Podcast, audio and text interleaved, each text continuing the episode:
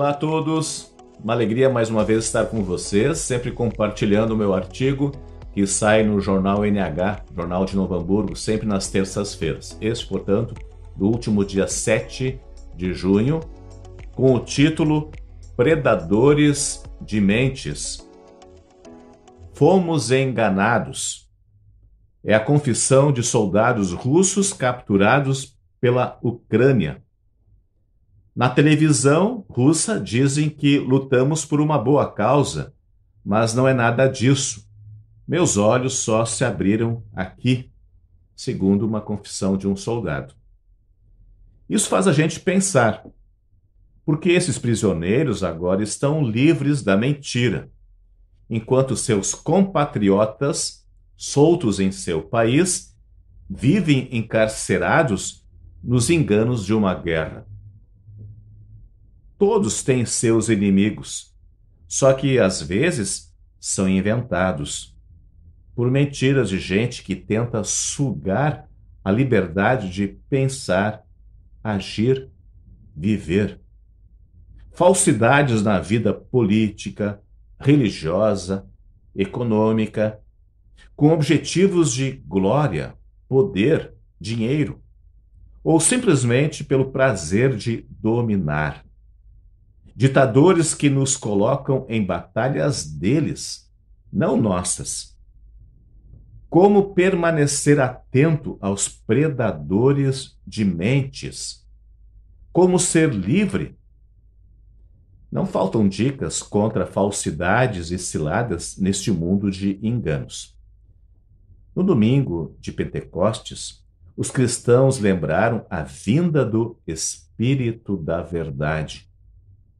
Jesus já tinha dito que o auxiliador iria convencer as pessoas do mundo de que elas têm uma ideia errada a respeito do pecado e do que é direito e justo.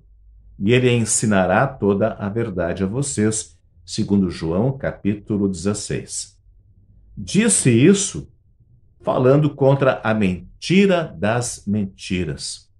Ou como escreveu Paulo, não estamos lutando contra seres humanos, mas contra as forças espirituais do mal que dominam completamente este mundo de escuridão, conforme Efésios capítulo 6. Quem são os nossos inimigos? A guerra que travamos empunha a bandeira do engano ou da verdade?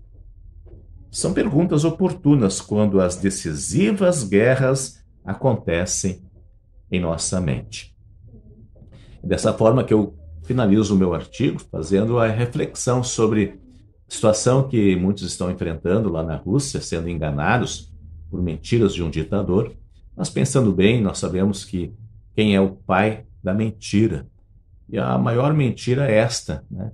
que o diabo tenta nos colocar sobre aquilo que é mais importante neste mundo. Nós sabemos a nossa verdadeira guerra é contra ele mesmo, contra este mundo de engano e contra a nossa própria natureza. Nós temos um vencedor, Cristo Jesus, que venceu por nós na cruz. Ele nos enviou o Santo Espírito, o Espírito Santo, que nós lembramos no dia de Pentecostes, e é ele que também nos dá as condições para lutarmos contra as mentiras, contra os enganos deste mundo. A todos, a bênção de Deus e até mais. Para saber mais, entre em nosso site radiocpt.com.br e acompanhe nossa programação.